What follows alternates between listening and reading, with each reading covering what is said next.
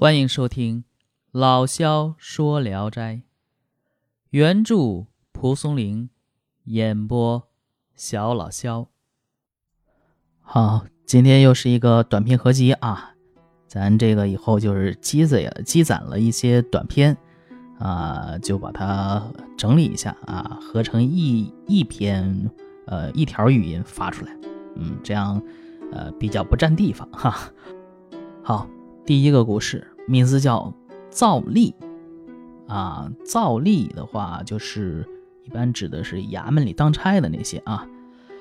明朝万历年间呢，呃，历城县令梦见城隍要人去服役，就把八个差人的姓名写在了这间谍上，在庙中焚化。到了晚上，这八个差人呢都死了。庙东有个酒店。店主原来与一个差人有些交情，正好那夜差人来买酒，店主问：“呃，招待的什么客人呢？”那差人说：“哦，一同工作的朋友很多，买一瓶酒一起叙叙。”第二天天明，见了其他的差人，才知道啊，那人已经死了。店主进到城隍庙，打开庙门。见到酒瓶子还在，酒还是那么多。回家看差人给的钱，都是纸灰。县令塑了八个差人的像放在庙里，其他差人每被差遣，都要先来致祭他们才行，否则一定会受到县令的责罚。好，这故事就讲完了啊。呃，本片其实没什么特色啊，无非就是说张皇鬼神嘛。啊，说这个鬼和城隍实际是存在的，呃，反映了中国传统文化中神权和政权的统一啊。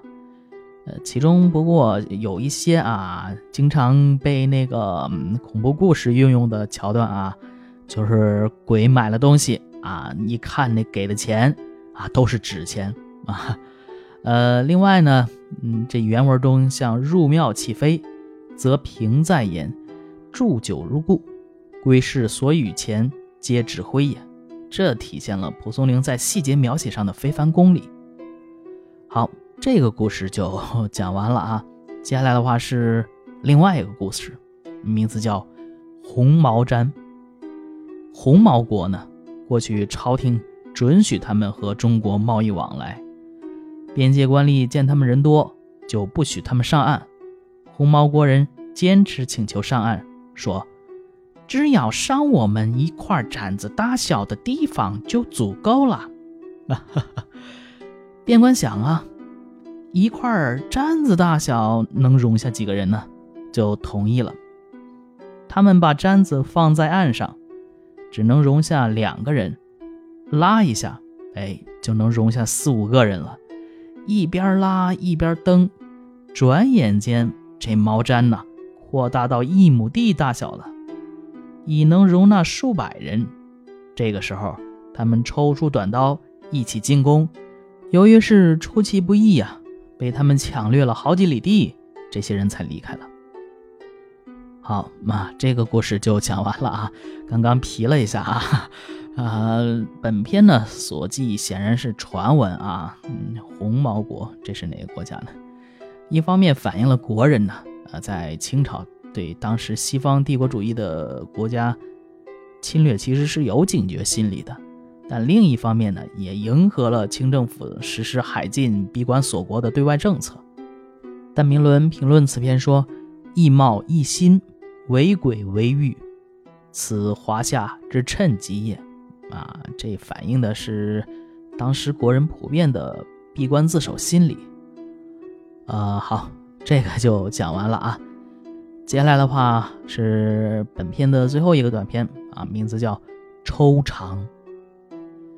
莱阳有个百姓，白天躺在床上休息，看见一男一女拉着手进来，女人一身的黄肿，腰粗的好像要仰过去了，满脸愁苦的样子。男子催促他说：“来来。”那人以为他们是有私情的，于是。假装睡觉，想偷偷看他们干什么。两人进门后，好像没看见床上有人，男人又催促道：“快点女人便把自己的胸袒露出来，露着肚皮，那肚子大的像一面鼓。男人拿出一把屠刀，用力刺入肚皮，从心脏部位往下直剖至肚脐眼儿，发出嗤嗤的声音。这人非常害怕呀，不敢大声喘气。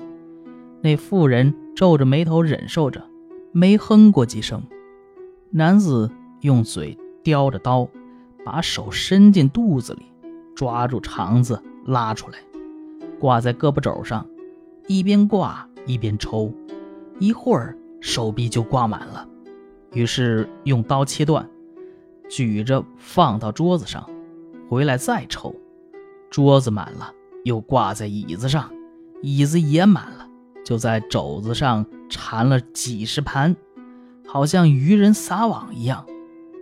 向那人头边一丢，那人只觉得一阵腥热，脸上、脖子都盖得满满的。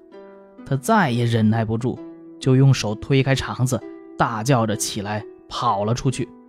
这肠子掉在床边，那人两只脚被绊住了，昏昏沉沉的倒在了地上。家人跑来看，只见他满身缠着猪内脏，再仔细一看，却什么也没有。大家都说自己眼花了，对此并不惊奇。等到那人讲述了他的所见，大家才一起感到诧异。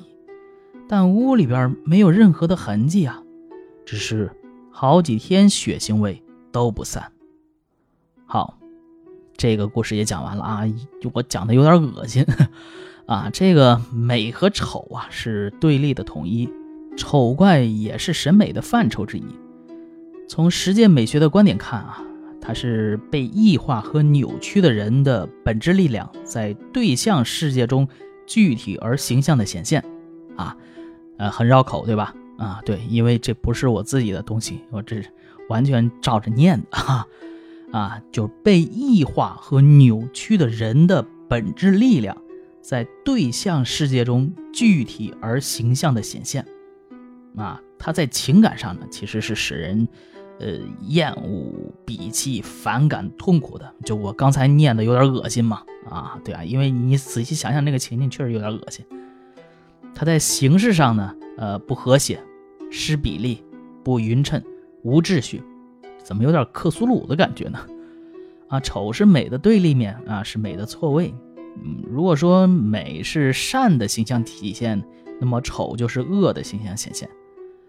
呃，莱阳这个某呢，啊，他的幻觉可以说是白天见鬼了，丑恶到了极点。